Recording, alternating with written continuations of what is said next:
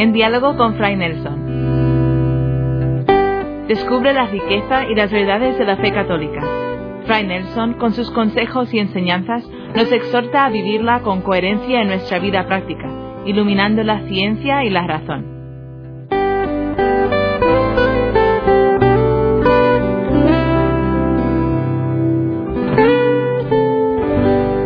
Cuando se habla de los límites del conocimiento científico y se habla incluso de los límites de la discusión racional, es cuando de una manera más fuerte surgen las objeciones, yo diría la resistencia frente al discurso de la fe, porque casi me parece estar escuchando cuando se habla de esos límites que alguien se levanta y dice, oiga, ¿y usted, usted qué propone? Tenemos la seriedad del trabajo de la ciencia, tenemos la profundidad y la capacidad de crítica de la razón. Y eso no le basta a usted. ¿Pretende entonces que nosotros nos quedemos solamente con el discurso de la fe, con el discurso de tantas fábulas o narraciones piadosas o devociones que si le sirven a alguien, pues no sirven a todo el mundo? Y quizás alguien podría decir, a mí no me interesan. Yo creo que esa manera de plantear las cosas no es nuestra intención, por lo menos no es mi intención. Todo el tiempo hemos destacado la hermosura, la eficacia, la grandeza de la empresa científica. Y aunque comparativamente se dijo poco sobre la filosofía, pues no hemos tampoco disminuido el papel de la razón. Es muy grande lo que puede la razón humana. Eso tampoco lo hemos disminuido. O sea que el papel dentro de la perspectiva cristiana, el papel nuestro no es vamos a disminuir la ciencia para que la gente tenga más fe. Tampoco es vamos a desanimar el pensamiento o la razón o la racionalidad para que la gente tenga más fe. Exactamente lo que yo quisiera que superáramos es ese tipo de lenguaje. En varios países se utilizan para juegos infantiles esto que llaman balancín en muchos sitios, una barra rígida que tiene un punto de apoyo, de manera que cuando un extremo sube el otro baja y lo contrario. A eso lo podemos llamar la lógica del balancín. Que suba la razón implica que baje la fe. Que suba la fe implica que baje la razón o que baje la ciencia. No, no es eso lo que queremos. Muchos papas lo han dicho con gran elocuencia, y yo quiero destacar especialmente a Juan Pablo II en su gran encíclica Fides et Ratio, y también al Papa Benedicto en numerosos discursos. Es que desde una perspectiva de fe, es absurdo creer que la disminución de la razón va a llevar a que la gente crea más. Es absurdo porque la razón es un don que viene de Dios mismo, viene de Dios creador. La fe es un don que viene de Dios creador. Entonces, ¿cómo vamos a creer que el mismo Dios que nos ha dado esos dos dones se contradice y nos dice, mira, no utilices el don de la razón para que puedas creer, o no utilices o no recibas el don de la fe para que puedas pensar. Una vez más, repito, esa no es la perspectiva de la Iglesia Católica y por supuesto no es mi perspectiva personal. Pero ver los límites de la ciencia es útil también para el científico. Incluso el científico que no tiene ningún interés particular en la fe, le puede servir muchísimo interesarse por los límites de su propio quehacer. Conozco muchos matemáticos que consideran como una verdadera victoria de la inteligencia humana aquellos famosos resultados del matemático Kurt Gödel. Gödel demostró que no puede tenerse un sistema axiomático completo que incluya la matemática. Es un resultado sorprendente Es como ponerle un límite a la inteligencia matemática misma. Dicho de otra manera, en todo sistema axiomático que contenga por lo menos a la aritmética, siempre habrá proposiciones que son indecidibles. No se puede saber si son verdaderas o falsas. Requeriría mucho tiempo y ciertamente un docente mejor que yo poder explicar en un lenguaje sencillo cómo llegó Gödel a esa conclusión. Pero lo que quiero destacar es que los matemáticos han tenido capacidad de autocrítica y han podido descubrir que eso que estableció Gödel, lo mismo que lo que estableció Alan Turing en términos de algoritmos, no es una pérdida. No es una pérdida para la matemática, no es una pérdida para la lógica. Es una manera sorprendente, paradójica de avanzar. También en la física hay resultados parecidos. El más famoso, el principio de incertidumbre de Heisenberg.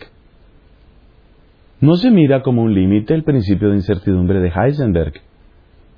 Más bien, viene a contarnos realidades muy profundas sobre lo que significa hacer física y sobre el acto mismo de conocer. Porque en el fondo el principio de incertidumbre de Heisenberg viene a contarnos que toda observación aparece en lo observado. Dicho de un modo un poquito más filosófico, el sujeto es parte integral del acto de conocer, no lo podemos eliminar completamente. Esos son límites. Y esa clase de límites de la matemática o de la física no son derrotas, son conquistas. Entonces, cuando aquí expresamos límites de la ciencia o de la filosofía, no estamos en guerra con la filosofía ni con la ciencia. De hecho, por misericordia de Dios soy creyente, por misericordia de Dios sacerdote, he recibido doctorado en teología, pero eso no significa que yo no tenga muchísimo que agradecer y muchísimo que aprender de filósofos y de científicos. Quitemos de una buena vez esa mentalidad de que hay que eliminar una cosa para que surja la otra.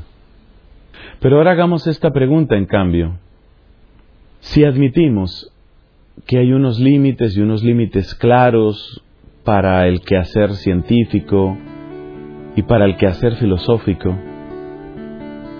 ¿qué es lo que viene a aportar el lenguaje de la fe? Hubo un momento en el que ya hicimos una sugerencia.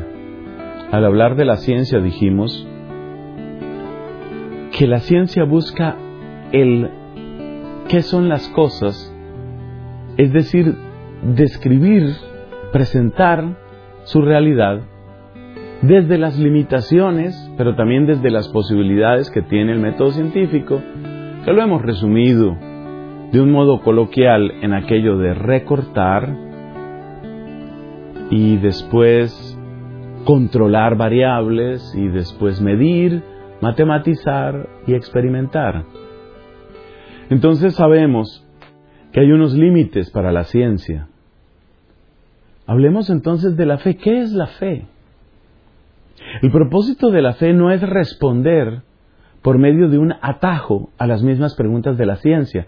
Este es uno de los peores malos entendidos en creyentes y en no creyentes.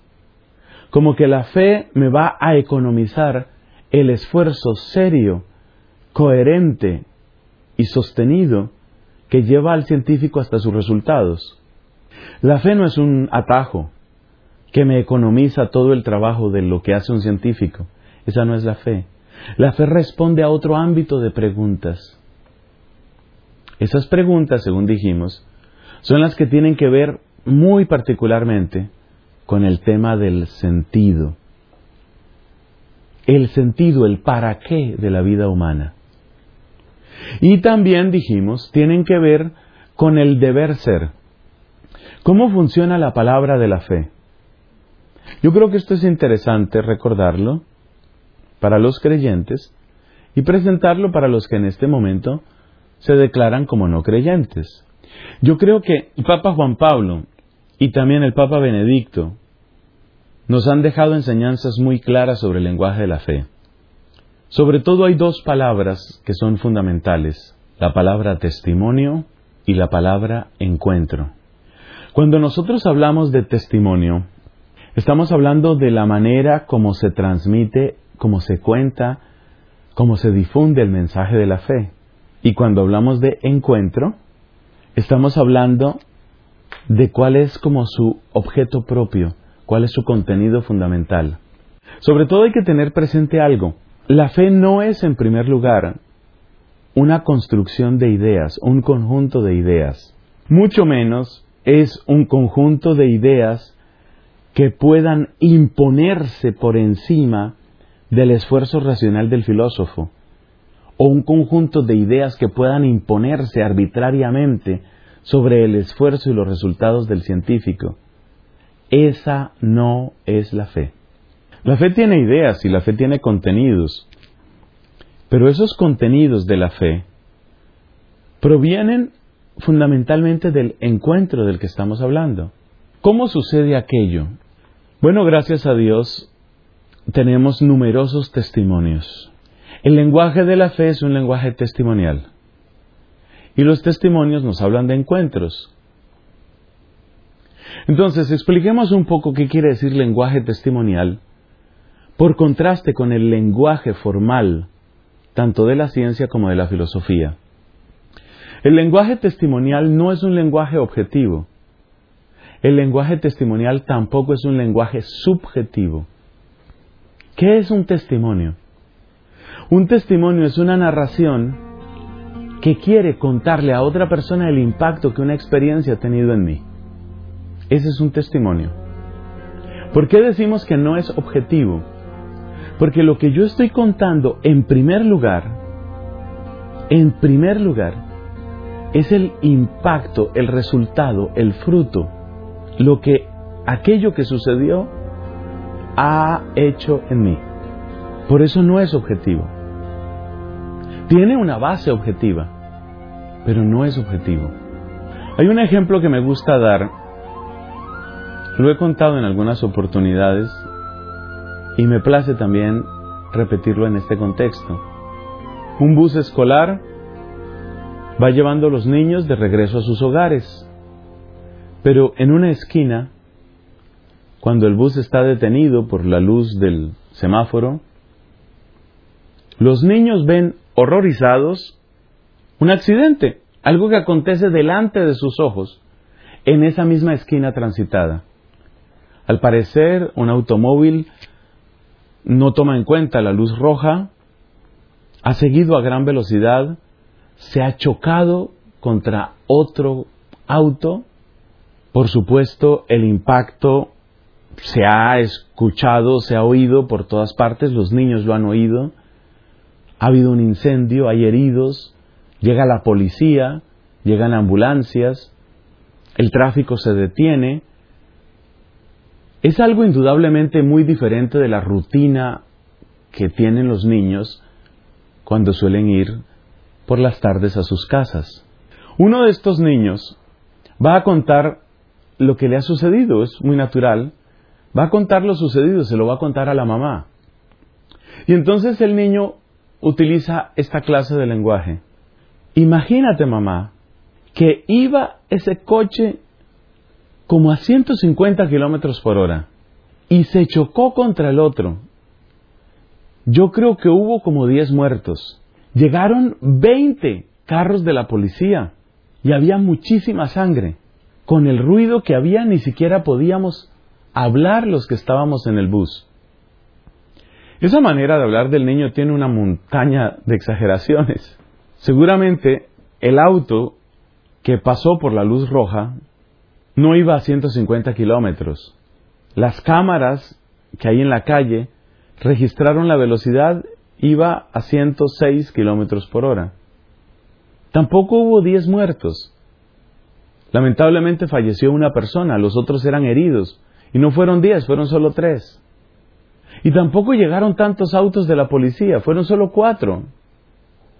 Y el ruido tampoco es que impidiera hablar. Ahora hagámonos esta pregunta.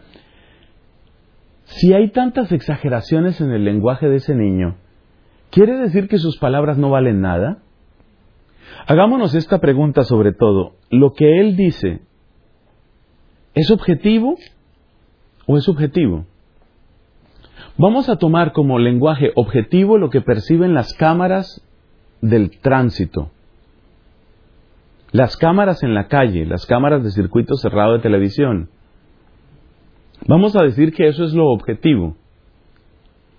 Es evidente que lo que el niño describe no es objetivo porque no corresponde a los 106 kilómetros por hora a los que iba ese carro o ese auto.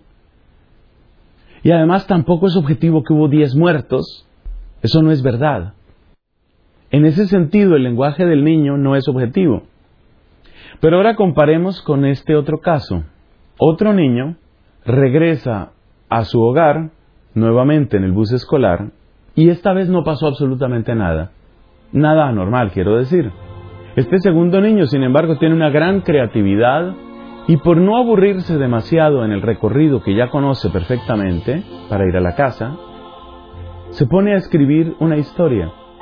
Y escribe la historia de un accidente de tránsito. Y dice que hubo un auto que se pasó la luz roja y que ese auto se chocó contra otro y que hubo algunos muertos y que llegó la policía. Pero esta vez nada de eso ha sucedido. Simplemente es el resultado de la imaginación de este segundo niño.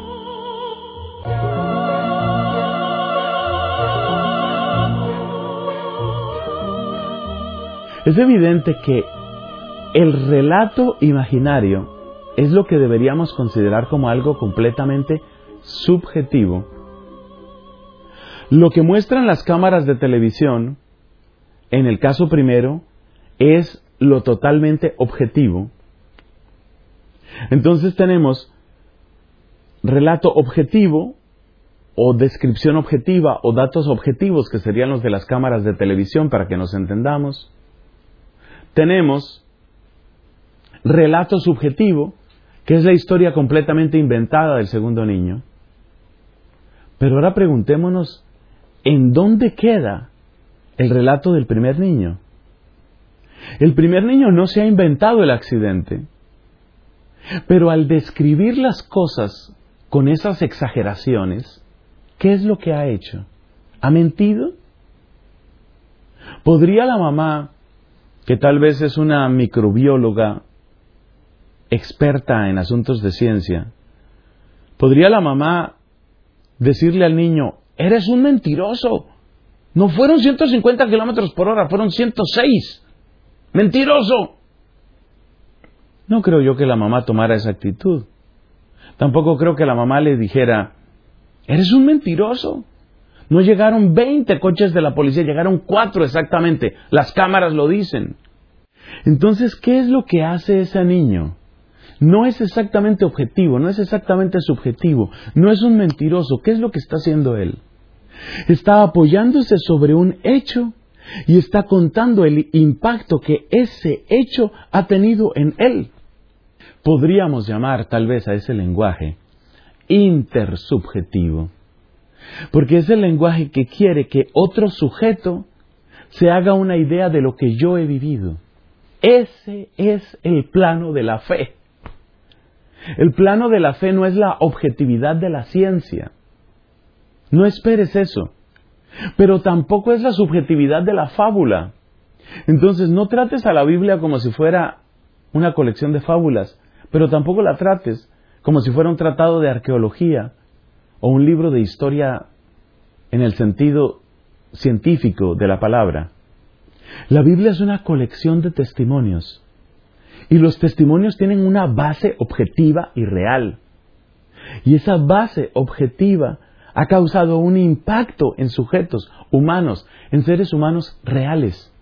Y esos seres humanos reales, impactados por eso que verdaderamente ha acontecido, nos comparten por qué es significativo para ellos. Mira, mira lo que dije. ¿Por qué es significativo para ellos? Para ese mismo niño, el del primer relato, Hay muchas cosas que no son significativas. Él llegaría a casa y no contaría nada. Por ejemplo, hay una tienda de zapatos que siempre está abierta a la hora en que el bus escolar pasa para llevar los niños a la casa. El niño seguramente ha visto tantas veces esa tienda abierta, no le ve nada de particular a esa tienda abierta, conoce la tienda abierta, la tienda abierta no le dice nada. El niño habla porque algo significativo ha acontecido. Y eso significativo que ha acontecido es lo que hace que su relato sea intersubjetivo. Se apoya en un hecho objetivo, pero habla también del impacto que eso ha tenido.